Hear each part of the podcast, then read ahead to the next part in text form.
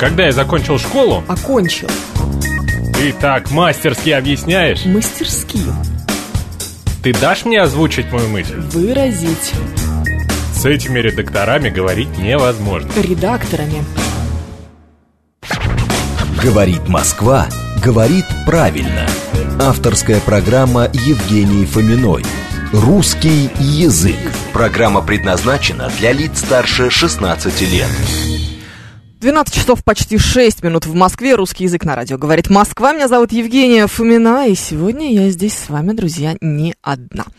А, у нас в гостях сегодня журналист, публицист, литературный критик. Такое слово такое замечательное. Дмитрий Самойлов. Дмитрий, здравствуйте. Здравствуйте.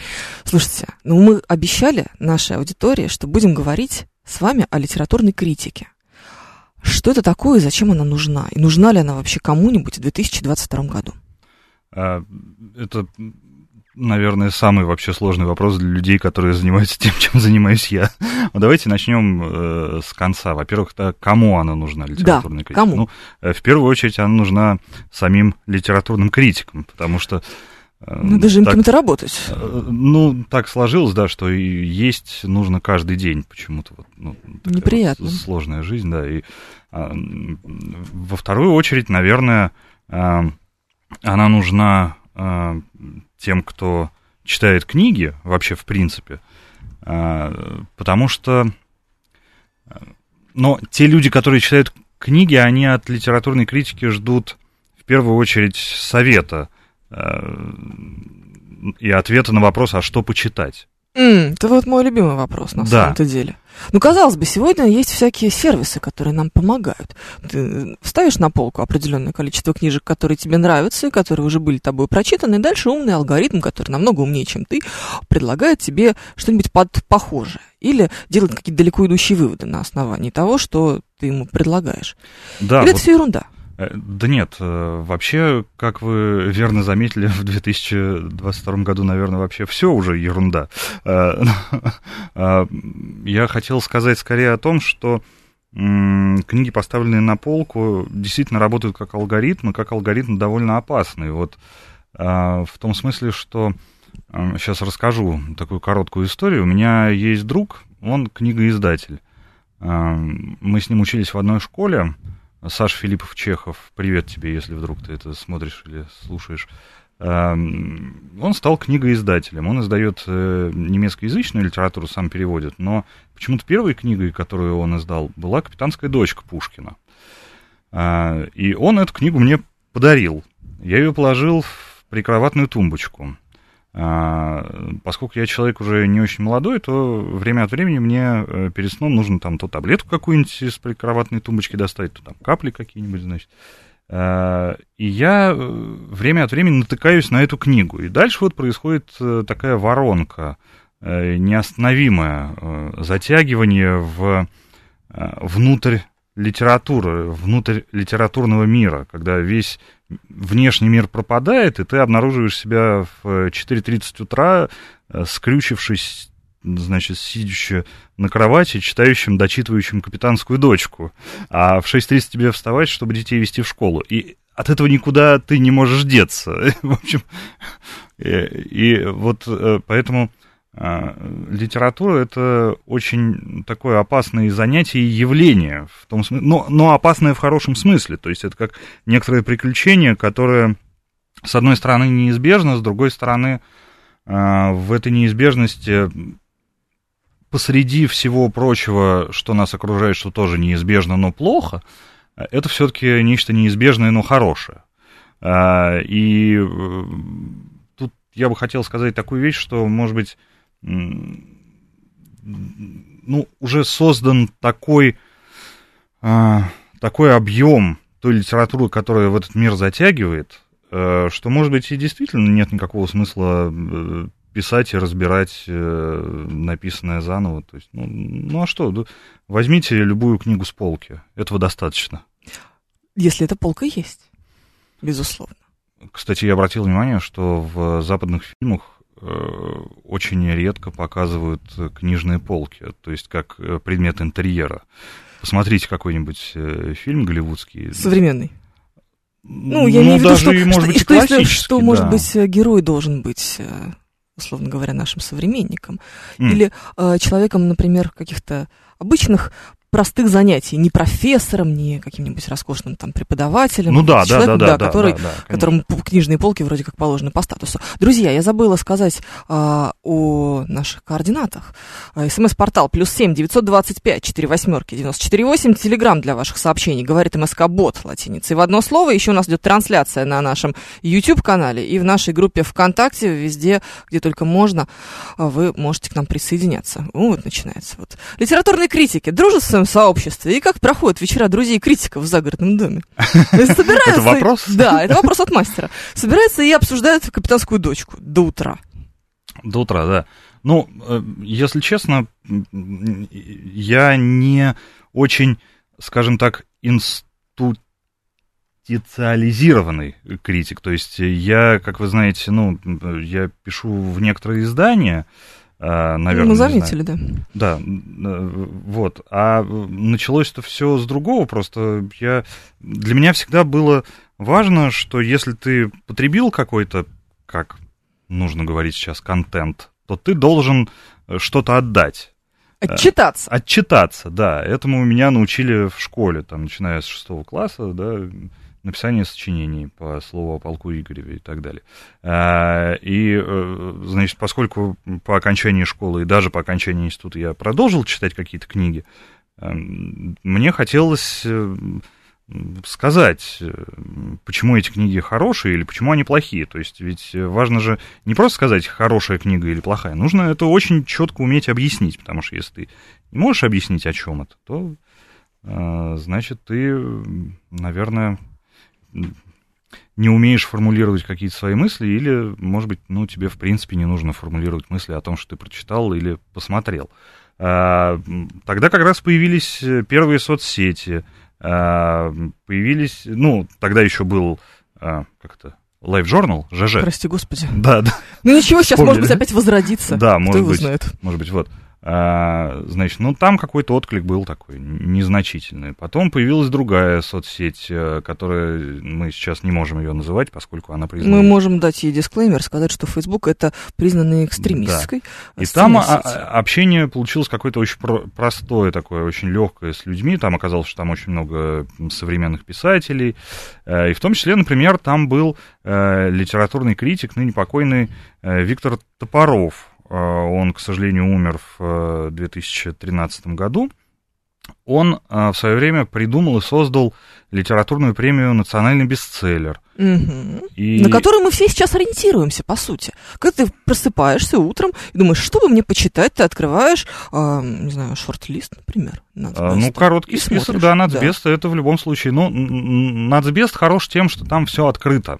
Вот, э, собственно, э, о чем я хотел сказать. И э, Виктор Топоров, он как-то увидел там, в этой соцсети меня, и он мне написал, что а вот э, давайте, может быть, вы будете работать у нас в жюри. И я стал работать в жюри национального бестселлера. А там все устроено довольно просто и открыто. Там есть какое-то количество э, рецензентов, э, которые отбирают э, из длинного списка короткий. И по каждой прочитанной книге они пишут рецензии. Э, и в этой рецензии они объясняют, почему эта книга достойна или недостойна быть э, в коротком списке. А, и дело в том, что эти рецензии публикуются открыто на сайте премии. Поэтому каждый человек, который, а, у которого есть какие-то сомнения, а почему вот эта вот книга, она, например, там победила, или а почему она вообще вышла в короткий список, стала финалистом, угу. и так далее, он может пойти э, на сайт премии, открыть рецензии, посвященные этой книге, и составить свое представление об этом. Вот это вот, мне кажется, очень важно. Это э, как бы все все, для открыто, людей. Да. Все для людей, да. И поэтому, как э, проходят э, собрания литературных критиков, они проходят для меня, например, на вручение этой премии. То есть там, как правило, до самой этой премии мало кто уже добирается, потому что эта премия известна так называемый open bar. Э, э, да, ну вот, в общем, там люди как-то встречаются, разговаривают друг с другом и Давайте. рассуждают о книгах, да. А, критерии хорошей книги. Вот критерии плохой книги я, кстати, наблюдала в одной из ваших рецензий. Это было потрясающе, очень смеялась. А вот хороший. То есть, что это должно быть? Ну, в первую очередь, я не знаю, наверняка там большинство наших слушателей сейчас будут говорить о том, что должен быть хороший, очень увлекательный сюжет. Угу. Так ли это или нет? Мы а... говорим о художественной литературе. Давайте вот сейчас ограничимся хорошо, художественной. Хорошо. А, я приведу такой пример. Однажды я разговаривал с э, писателем Алексеем Ивановым, угу. автором а, книг географ Глобус пропил, Блуда ему до, э, там Сердце парно и так далее. Угу. А, Последнее, что я прочитал, у него был пищеблок. Да. Было вот недавно. Да. Э, и он сказал такую вещь. Он сказал, что, понимаете, всегда вот нет смысла говорить хорошо или плохо, да? А, должна должно быть так, чтобы человек мог четко объяснить, о чем эта книга. А, и не только читатель, но в первую очередь и автор. Ну, это вообще, что хотел сказать автор, да? Это вот что-то вот, детское такое всплывает. Вот, да, это, это такое затисканное выражение, над которым все смеются, что хотел сказать автор. Но дело в том, что это всегда должно присутствовать в анализе любого произведения, неважно, литературное оно кинематографическое или живописное. А, и я его спросил тогда, ну хорошо, вот э, книга «Блуда и Мудо», там достаточно, ну, там такой сюжет, что вот, значит, э, есть э, школьный учитель, ну, все как понятно, как и в его главной книге географ Глобус пропил, да, вот есть школьный учитель, там, э, но он зарабатывает не учительством, а тем, что он создает какие-то картины, и эти картины продаются в Москве, и от этого у него, значит, очень много денег, и вот он там выстраивает какие-то отношения с другими учителями и учительницами, создавая так называемые фами- фамильоны. А я говорю, ну хорошо, ну вот этот вот о чем? Я вижу здесь сюжет, да, а о чем? И он буквально за там две минуты очень четко мне объяснил. Смотрите, эта книга, а, созданная в нулевые годы, когда Россия получала огромный прибыток от продажи ресурсов. А, при этом мы понимаем, что а, сама вся э, структура и инфраструктура продажи этих ресурсов, она получилась не то чтобы случайно, она получилась скорее искусственно, но получилось так, как получилось, да, то есть вот есть что-то, что можно продать. Заработали ли мы это? Непонятно. И вот книга о том, а, может ли получиться что-то хорошее из того, что получилось более или менее случайно. Mm-hmm. Это очень такой э, весьма, скажем, неочевидный вывод, который можно сделать из этой книги, но тут мы видим конкретный пример того, что вот этого казенного штампованного выражения, что хотел сказать автор, и мы видим, что автор хотел сказать, и он смог это сказать, смог это сказать э, в очень таком серьезном, разветвленном, интересном сюжете, э, с очень интересной фактурой, э, и он может это объяснить вам буквально за две минуты, и вы, перечитав это потом, можете понять, что это действительно вот оно об этом. Так, ставим галочку первую. Автор сам понимает, что он хотел сказать, и это и говорит. Еще. Или это самое главное? Или это основное? Не, ну как, э, ну, ну то есть, хорошо, но я, я могу вам... Пушкина уже сейчас как-то не, не выйдет, неловко. Ну, хорошо, но мы можем говорить там, э, очень важно, чтобы была ощущаемая убедительная фактура. То есть э, там э, эпоха данная в. Не в смысле э, в тот момент, когда она эм, как бы становится эпохой, а в смысле, что мы видим то время, в которое которое заложено автором в это произведение, да, то есть мы понимаем, о каком времени идет речь, и мы видим это время в деталях, мы видим там, я не знаю, там, 50-е годы 20 века, или там мы видим там первые годы 19 века. То есть мы очень четко понимаем, мы понимаем там, э, какие брюки на мужчинах, мы понимаем, э, какие там повозки или какие трамваи. Это очень важно. То есть у нас не должно быть никаких сомнений, что вот, вот эта книга об этом времени. Это первое. А второе, э, должен быть герой. И этот герой, или это могут быть несколько героев, которые встают перед общезначимой проблемой. То есть проблемы какого-то выбора, которые имеет значимость для всех людей в мире вообще. То есть сделать или не сделать, там, изменить или не изменить, э, написать или не написать, э, там, донос, там, убить или не убить, ну и так далее. Э, это первое. Точнее, это второе. Мгм. И третье, третье то, что этот вопрос, эта проблематика, она должна разрешаться а, какой-то очень серьезной для героя, для сюжета и для автора, и для читателя очень серьезной ценой. То есть за то, чтобы а, найти ответ на поставленный вопрос, нужно очень много заплатить. Ну, возьмите любое произведение русской классики, известное по школьной программе, и мы увидим, что вот это буквально так. Очень много сообщений у нас на нашем YouTube-канале. А, Вам пишут, что вас очень приятно не только читать, но и слушать. И требуют посовету- посоветовать интересную книгу для подростка. Вот это любимое мое. А, Знаете, когда... Для подростков. Да, когда... Э, Что же почитать ребенку? Вообще не буду оригинален, еще и потому, что знаю, что подростки читают э, не очень быстро, а сам по себе подростковый возраст, хотя он и кажется родителям вечным, но проходит он относительно все-таки, скажем, почти мимолетно. Я посоветую Гарри Поттера, я понимаю, что это очень примитивный совет, но я вот сейчас к этому возвращаюсь и смотрю с детьми фильмы и читаю с детьми книги э, эти, и, ну, это правда, это хорошие, простые, очень интересные истории. Это первое. А второе, то, что меня увлекало э, в подростковом возрасте. э, Сейчас будет фантастика, вот прям чувствую. Нет, Прям нет, чувствую. нет, э, никогда не читал фантастики. Я читал Пушкина и Дубровский, и Капитанскую дочку, опять же. Э, Вот, э, я повторюсь, ну, повести Белкина. э, Повести Белкина. Э, Да. э, Пушкин, ну, и Лермонтов, конечно. э, То есть дело-то в том, что все известно и все написано. Э, Не обязательно прямо городить э, что-то такое. Не- Попробуйте. Хотя, с другой, я вот мне сложно понять, э, до какой степени э, сейчас человеку там в 13-14 лет интересно читать героя нашего времени. Но когда я его читал, ну, натурально, Это то есть было я ну, ста- невероятно любопытно я и интересно, а и с другой стороны, ну, это было-то, ну, ну, 25 лет назад. Ну, что такое? Что-то изменилось? Вот знаете, вот эти вот дети современные, мы такими не были. Вообще-то. Вот, вот мы вообще были другими. А сейчас, конечно, невозможно. Они вообще не читают. Они читать-то умеют.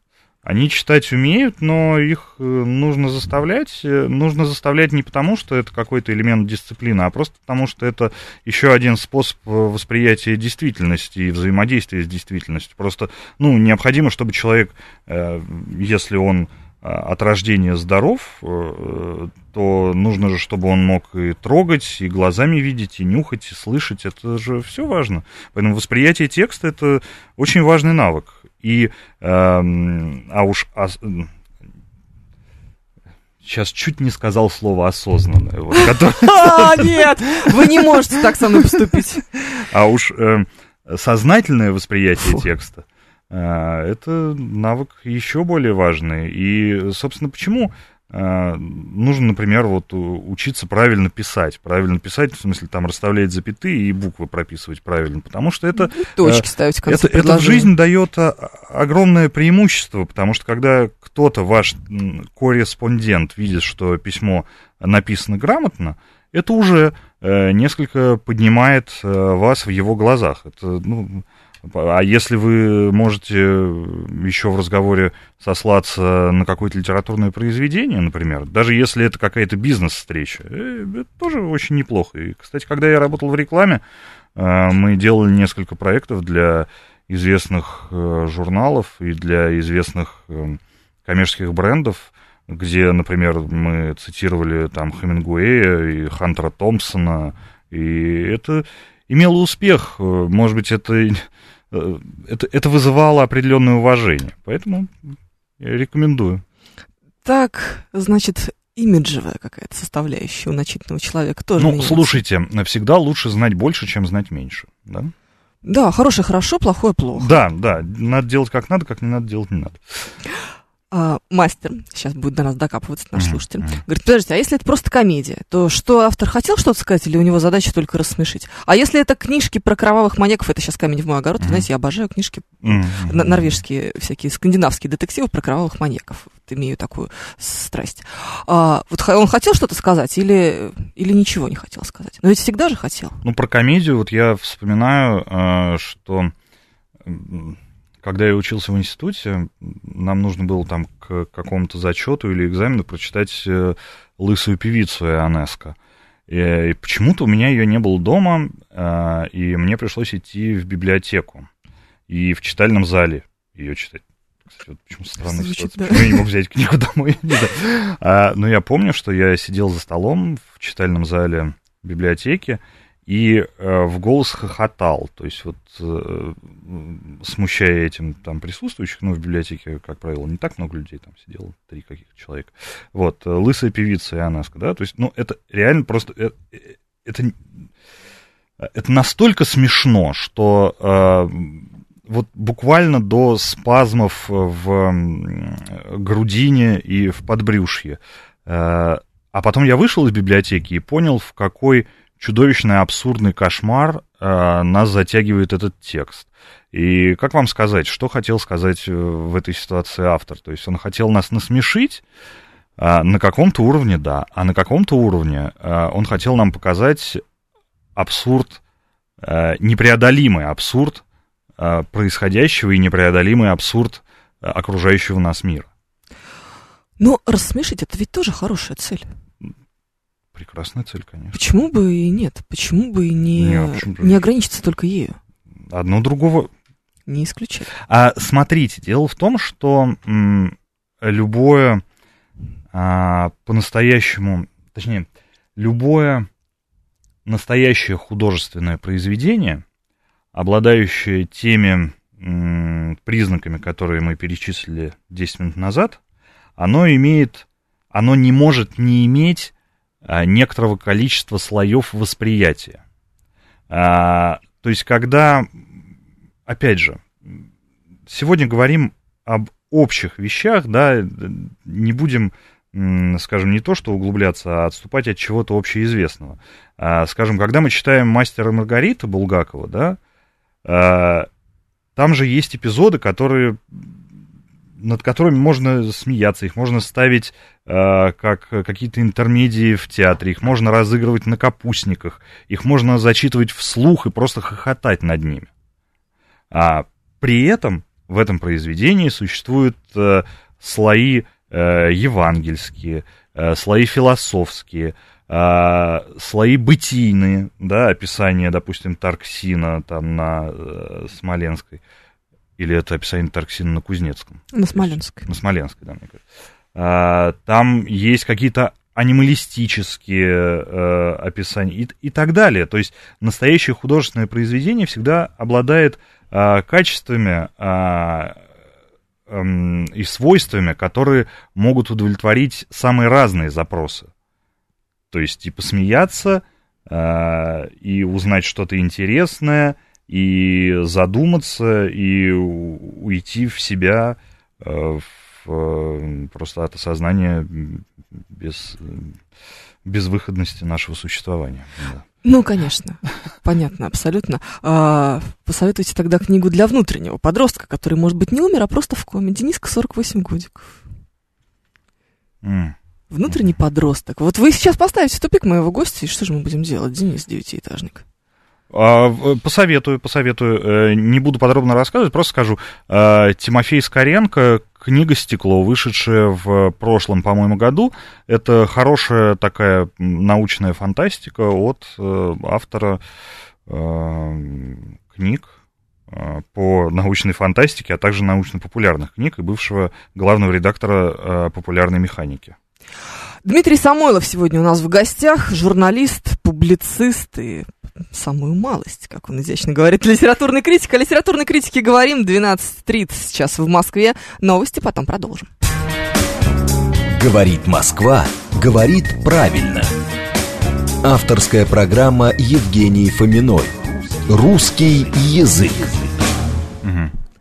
Мгм. 12.35 мы продолжаем, как вы понимаете, по вот этому угу, который сейчас могли слышать. Мы с Дмитрием не можем Извините. остановиться даже за эфиром. Дмитрий Самойлов сегодня у нас в гостях, журналист и литературный критик. Говорим о книжках, о литературных литературной критики, собственно говоря. Наш координат. СМС-портал плюс семь девятьсот двадцать пять четыре восьмерки девяносто четыре восемь. Телеграмм для ваших сообщений говорит МСК-бот латиницей в одно слово. Прямой эфир семь три семь три девяносто четыре восемь. Наверное, к телефонным звонкам тоже перейдем. А, Стратегический инвестор мгновенно врывается а, к нам с вопросом. Кстати, у нас еще идет трансляция ВКонтакте и на Ютьюбе. Можно и там нас смотреть и слушать. Сколько произведений вам удается раскритиковать, скажем, за месяц? А, Вы знаете, когда речь идет о работе в жюри литературной премии, да, я работал и в национальном бестселлере, и в, в главной национальной м, литературной премии в большой книге. А, ну, там, там просто огромный поток э, книг, которые присылают, и рукописей, которые присылают. Слово рукопись, оно звучит достаточно высокопарно, но это не значит, что это Сразу представляешь, что- да, это да. булгаковское. но это не, э, э, это не значит, что это э, что-то написанное от руки, это просто имеется в виду, что это не изданная книга, то есть она, ну, в том или ином формате, она там в PDF в- или там в Word или просто распечатка, значит, приходит, ну, там огромное, там а, вот за два месяца работы а, в большой книге, по-моему, там приходится что-то в районе 60 произведений. э. Ну, то есть, ну вот в день, да, ты должен читать роман. Но а, там дело в том, что а, большая часть из этого настолько не соответствует вообще а, любым возможным представлениям о том, что такое литературное произведение, что, в общем, там ты Пролистал и понял, что это, конечно, Пролистал, ну барахло, та- это, там да. понятно, да, то есть если в, на первых э, 50 страницах э, ты находишь 48 несогласованных предложений в духе «проезжая мимо этой станции, с меня слетела шляпа», да, то, ну, там не о чем говорить дальше, Ну да? да. то есть если она просто чисто формально написана а, так, что понятно, что человек не владеет русским письменным языком, то, наверное, там может быть какой-то невероятный замысел, но в этот раз не получилось. С другой стороны, мы часто сталкиваемся с тем, и, собственно, вы тоже об этом писали, а, что вот в этот вот список а, книг, которые получают премии, как правило, попадают а, именно проверенные авторы. Ну, то есть вот, вот есть кто-то, кому, кто получает, не знаю, эту премию постоянно. И, наверное, вы будете его роман читать в первую очередь. И будете его совершенно точно рекомендовать. Можем ли мы об этом говорить? Вы имеете в виду, Ну. например, Леонида Абрамовича Юзефовича, Ну, в частности. который получил, по-моему, три премии «Большая книга» Да. и сколько-то национальных бестселлеров, да? А, ну так э, ведь знаете, Нет, если это хорошо, то это хорошо. на что бы это перевести? Ну, а, На Оскар? ну, нет, нет, Оскар в этом случае не, как-то не конгруентен, нет. А, Это Простите, Я, пожалуйста. я- я не очень твердо знаю, что означает это слово, на всякий случай употребил, потому что не каждый день приходишь на радио. Э, Скажем, на музыкальную индустрию, да, то есть на концерт Red Hot Chili Peppers или там на концерт Rolling Stones приходит там 100 тысяч человек, да, а на концерт человека, который только начинает, э, там, ну, в клубе придет человек 20-25. А, Не потому, что он плох, а потому что у него еще не сформировался а, тот как бы пакет умений и знаний, который позволяет ему а, собирать большую аудиторию. Это же все не просто так. То есть э, книги Юзефовича, они хороши, и никому невозможно доказать, что они не хороши. То есть и ни- никто этого не сможет сделать. Но вот правда, если кто-то мне а, попробует доказать, что книга «Зимняя дорога» — это плохая книга и книга недостойная премии, или не лучшая книга, которая в том сезоне была представлена на премию, а, мне будет о чем поговорить с этим человеком и чем ему оппонировать. Э, То есть, ну, конечно, просто эти писатели, они стали таковыми именно потому, что они а, годами работали над своим мастерством и над тем, чтобы писать книги, но их вот, ну, Юзефовича уж точно не беспокоит очередная премия. Ну, мне кажется, то есть он просто это мастер такого масштаба, для которого там еще раз дали большую книгу. Ну, спасибо большое, это здорово, но Я, в общем, догадался, что я так хорош. Да, то есть он, э, да он, ну, это, понимаете, там человек уже находится за пределами вот этого там хорош, плох, то есть, ну, он просто пишет замечательные книги, которые все с удовольствием читают, все с удовольствием задают, и все понимают, что эти книги... И ни, никто, потратив на эту книгу, там, ну, как обычно человек читает, там, по сколько-то страниц в месяц, да, ну, там, человек, потратив на эту книгу месяц, он не скажет, что эта книга была недостаточно хороша. И не пожалеет о потраченном времени. Давайте, знаете, куда уйдем вдруг внезапно? В область э, школьной литературы, школьной программы по литературе. Mm-hmm. Мы много раз обсуждали это с нашей аудиторией, они с равным восторгом мы ругаем ее и хвалим эту самую школьную программу. Mm-hmm. Но вот вы как профессионал, как человек, который профессионально читает книжки, давайте так это назовем, ну, что такая, кстати, работа, да? Знаете, я в свое время хотела поступать эм, в литературный институт на кафедру, соответственно, не поверите, литературной критики. Папа посмотрел мне и сказал, говорит, зашибись, ты себе придумала профессию. Я в связи с этим вспомнил такую историю, знаете, вот э, был такой писатель, поэт, художник э, Дмитрий Александрович Пригов, а, покойный, он, по-моему, в 2007 году умер. А, я как-то читал его интервью, почему-то у меня откуда-то в доме была целая книжка его интервью. И он там рассказывал о том, что был в его жизни период, когда он 7 лет ходил в Ленинскую библиотеку каждый день.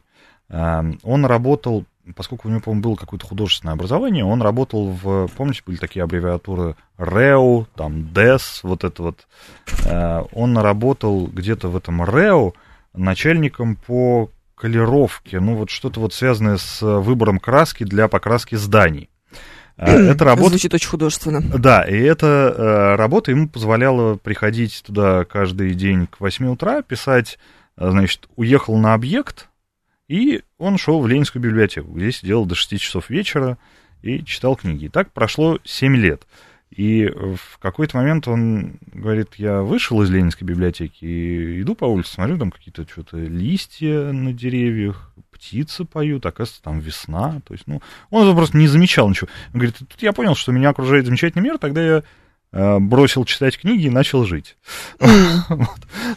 Поэтому э, то, что касается школьной программы, э, к счастью, школа в моей жизни закончилась 20... Сколько там?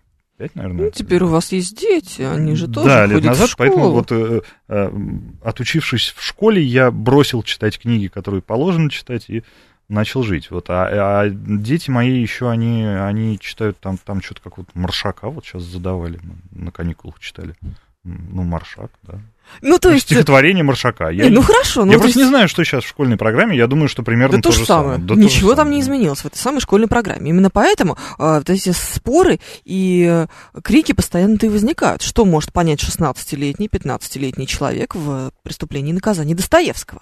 Так это же не важно. Я же говорю, что э, в любом значительном художественном произведении есть определенное, ну, или неопределенное, хорошо, может быть, плавающее количество э, смысловых слоев, которые можно по-разному воспринимать э, в разном возрасте. И э, я совершенно не жалею о том, что в 10 классе прочитал э, «Преступление и наказание». В конце концов, это замечательный детектив. Ну, просто вот буквально детектив. То есть его же не обязательно воспринимать как э, философское произведение. И, кстати, довольно... Я не понимаю, почему. Это же э, материал для буквально вот блокбастера.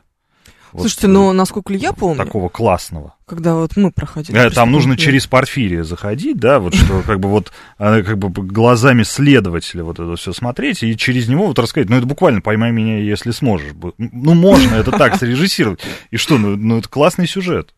Сюжет прекрасен. Нет, я просто вспоминаю, что когда мы, собственно, пытались разбирать это все в рамках школьной программы, mm-hmm. то детектив как жанр э, совершенно точно там присутствовал. Ну, то есть, вот, значит, одна из коннотаций великого да. романа, ну, как раз была именно о том, что там есть такая детективная, может быть, даже триллерная в каком-то смысле составляющая. А, ну, то есть, а, то, что, например, 15-летний, 16-летний, а, назовем его человеком, ну, что же, наверное, человек тоже, а, вот он э, не понимает всей глубины произведения, это ничего страшного.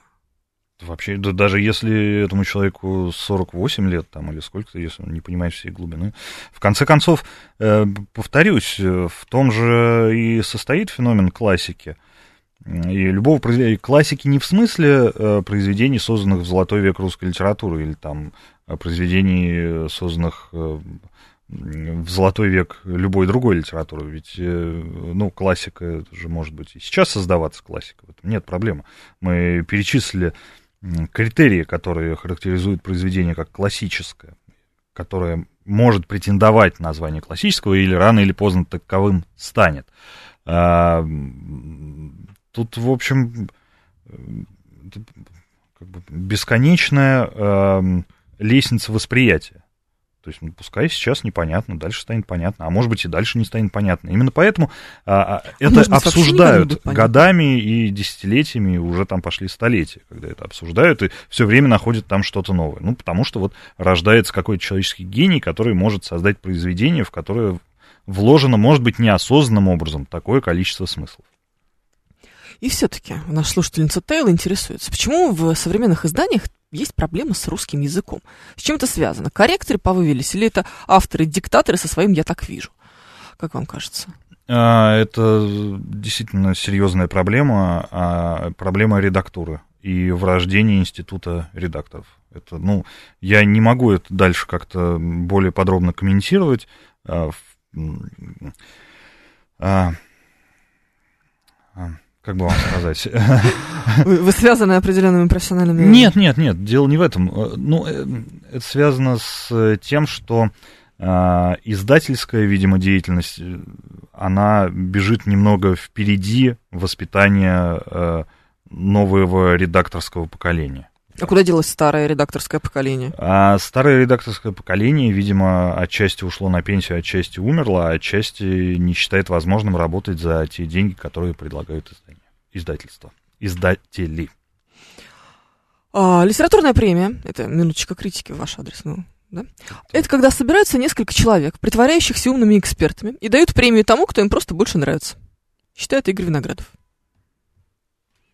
Как-то парируйся. А, я повторюсь, если Игорь Виноградов э, зайдет на сайт э, литературной премии «Национальный бестселлер» и возьмет на себя труд прочитать какое-то количество опубликованных там рецензий, которые написали те или иные члены жюри а, этой премии, то, возможно, это заронит, заронит, заронит, заронит, заронит. заронит. Хорошо, это посеет э, в его сознании зерно которая вырастет в а, мысль о том, что люди, может быть, не просто так едят свой хлеб, а могут объяснить, почему то или иное произведение хорошо и достойно, а какое-то другое достойно не в достаточной степени. Знаменитый список Бродского, мы все его знаем. Вообще этих списков, конечно, миллион. Да. Примерно, да, ну это классика. Существует ли список э, Дмитрия Самойлова? А, это все, знаете ли, меняется раз в месяц, мне кажется. То есть, как-то, как говорится, любимая книга может быть у того, кто их прочитал всего две. Вот одна из них будет любимой. вот, а, а у того, кто их постоянно читает, они... Нет, я, э, если вы хотите каких-то рекомендаций... Конечно, да, естественно. Хорошо. У меня э, сейчас закончится меня Майя очень... Марина Степнова. Будет дальше куда-то идти? У меня такое сейчас вот он сиюминутный, сиюминутный список рекомендаций. Э, дело в том, что я начал читать книги длинного списка национального бестселлера, но в связи с тем, что как-то ситуация в, в мире и в голове немножечко поплыла, как-то я перестал, э, оторвался от этого дела, но то, что я успел прочитать, э, очень хорошая книга, сборник рассказов петербургского писателя Кирилла Рябова, она называется «Фашисты». Не пугайтесь, там нет ничего про фашистов, и книга эта так громко называется просто потому, что там есть один рассказ, где речь идет о съемках фильма. Вот. Ну, это такая маленькая зарисовка. Очень вам рекомендую.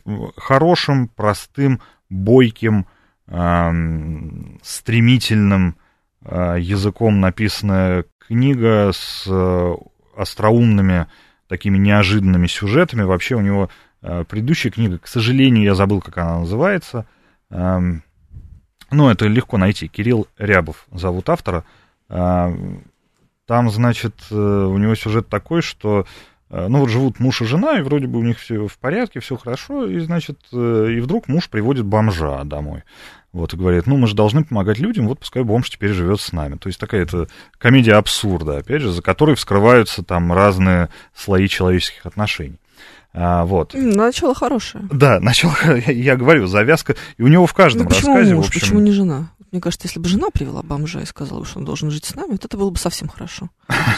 Ну, просто представляю себе вот эту картину у себя дома. Ну, хорошо, вот видите, еще один замысел появился Это развитие, это вторая. Это- Нет, это в его случае это будет повторение. Вы попробуйте сделать сиквел, да, или как приквел. Посмотрим, знаете. А, а, Дальше то, что вот я сейчас читаю просто каждый день, стараюсь какое-то количество страниц этой книги прочитать. Она просто очень большая, она тысячестраничный такой однотомник, посвященный Второй мировой войне. Он посвящен э, не Великой Отечественной, а именно Второй мировой войне. И э, это, э, это очень интересно, потому что видишь, какими рукавами расползалась э, эта война по миру.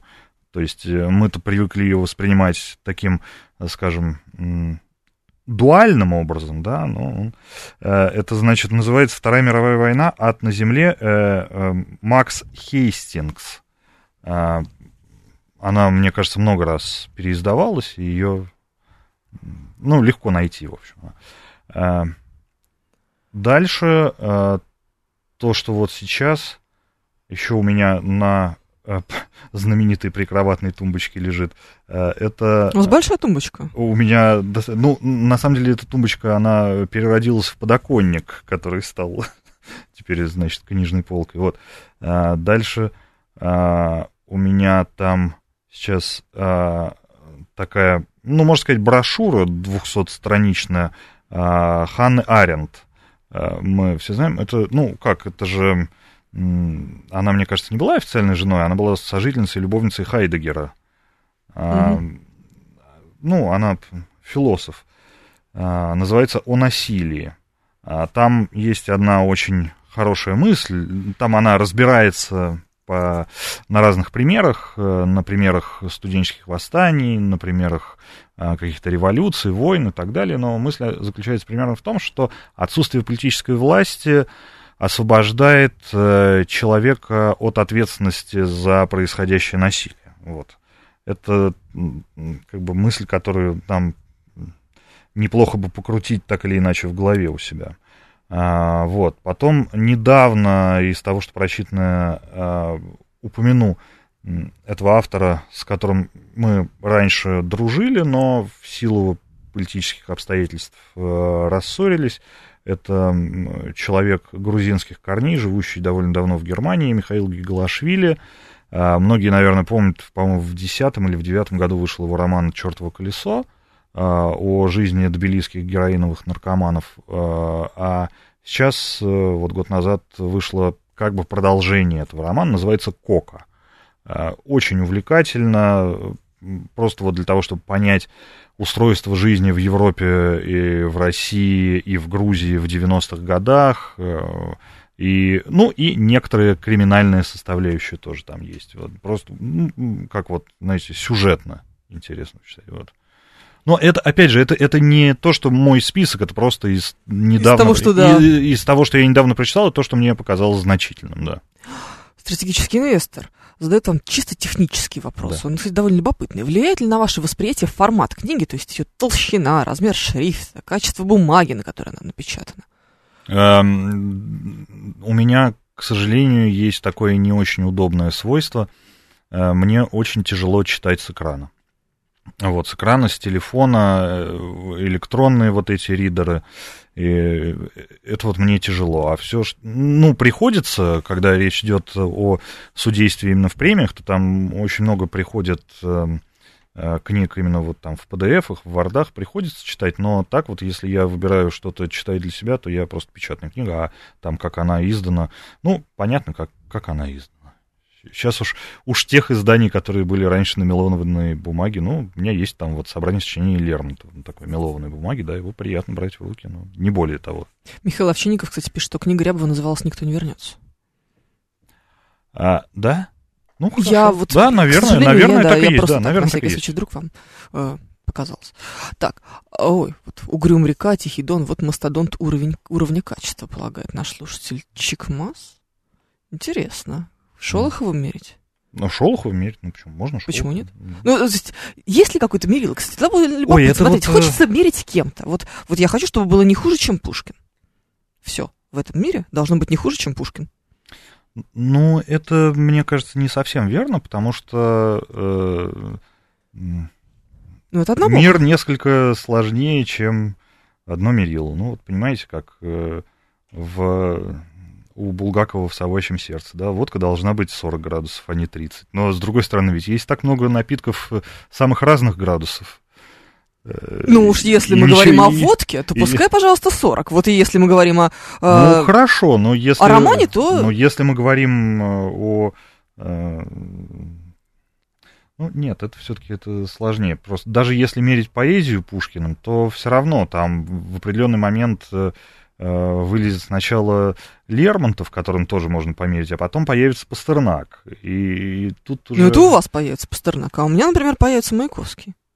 А, так э, Это же тоже субъективно. этим-то и хорошо, понимаете? Если мерить э, чем-то одним, то в итоге только это одно и останется. Зато безупречно качественное. Да, но и бесконечно скучно.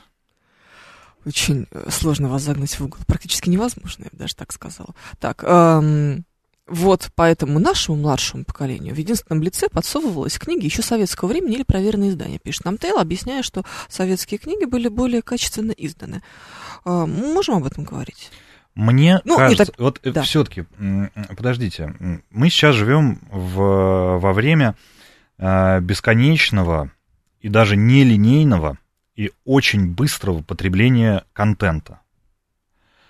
А, Если вы посмотрите там, допустим, на фильмы 80-х или даже 90-х годов, на так называемые блокбастеры, да, голливудские, вы увидите там, насколько качественно а, они сделаны, где там продуман каждый кадр и так далее. Что смотрим мы сейчас? Помимо тех же блокбастеров, которые выпускаются в том же Голливуде или там в Болливуде или на студии Мосфильм, мы еще смотрим огромное количество а, роликов на Ютубе. А кто-то опустился даже до ТикТока. Ну, и ничего конечно, страшного. И это все, это все есть потребление контента. А, как бы нет ничего страшного, что контент, печатаемый на а, бумаге, напечатан несколько хуже, чем он был напечатан 50 лет назад. Ну, правда, вот я в этом ничего страшного не вижу. Ну, какая разница? В конце концов, это э, прочитал книгу, отложил, выбросил. Я выбрасываю огромное количество книг. Я отношу их на помойку или в буккроссинг, то есть с сумками. И я, я, э, понимаете, дело в том, что э, в связи с разрастанием вот этого количества контента пропадает сакральность э, материального носителя. И это вполне естественно. М, это любопытно. А как вы относитесь к кратким изложениям книг 420? Интересуется. Ну, Они есть. для написания школьного сочинения годится, для того, чтобы объединить свой опыт, тоже годится, для того, чтобы деградировать, тоже годится. Смотря какая цель. Да, опять же, если цель написать школьное сочинение и потом деградировать, да, подходит. Сурово, сурово. Книги это не контент, это книги. Контент Мгм. это ТикТок, пишет вам мастер. Вообще. Нет, э, контент, хорошо, возможно, вы употребляете это слово в э, том значении, отрицательной а, кот- которым им сейчас э, кидается молодежь, я его употребляю просто в том значении, которое оно имеет изначально. То есть контент это некоторое содержание. Содержание, упакованное в форму. Вот и все. То есть контент, любое слово это тоже контент. Все. Да все Что- на свете что мы контент. с вами делаем? Контент это нечто, содержащееся в чем-то. Ну, давайте уж не будем на эту тему зарубаться. Осознанное потребление, э, э, господи боже мой, контента аутентично и не вызывает дуальности, пишет нам Михаил Мишутин. Представляете, какие у нас слушатели с Ну, какими это никами? тут, тут из- явно такая серьезная ирония, издевательская. Ну, спасибо, Да, хорошо, так что заметили, есть. спасибо. Слушайте, время прошло и закончилось, Да. и, и больше его нет. Это был Дмитрий Ну, Самойлов. это прошло еще не все время еще. Еще есть немного. Еще. Дмитрий Самойлов, журналист, литературный критик. Спасибо вам огромное. Приходите еще. Спасибо. Приду. Спасибо. Евгения Фомина меня зовут в русском языке через неделю. Пока-пока.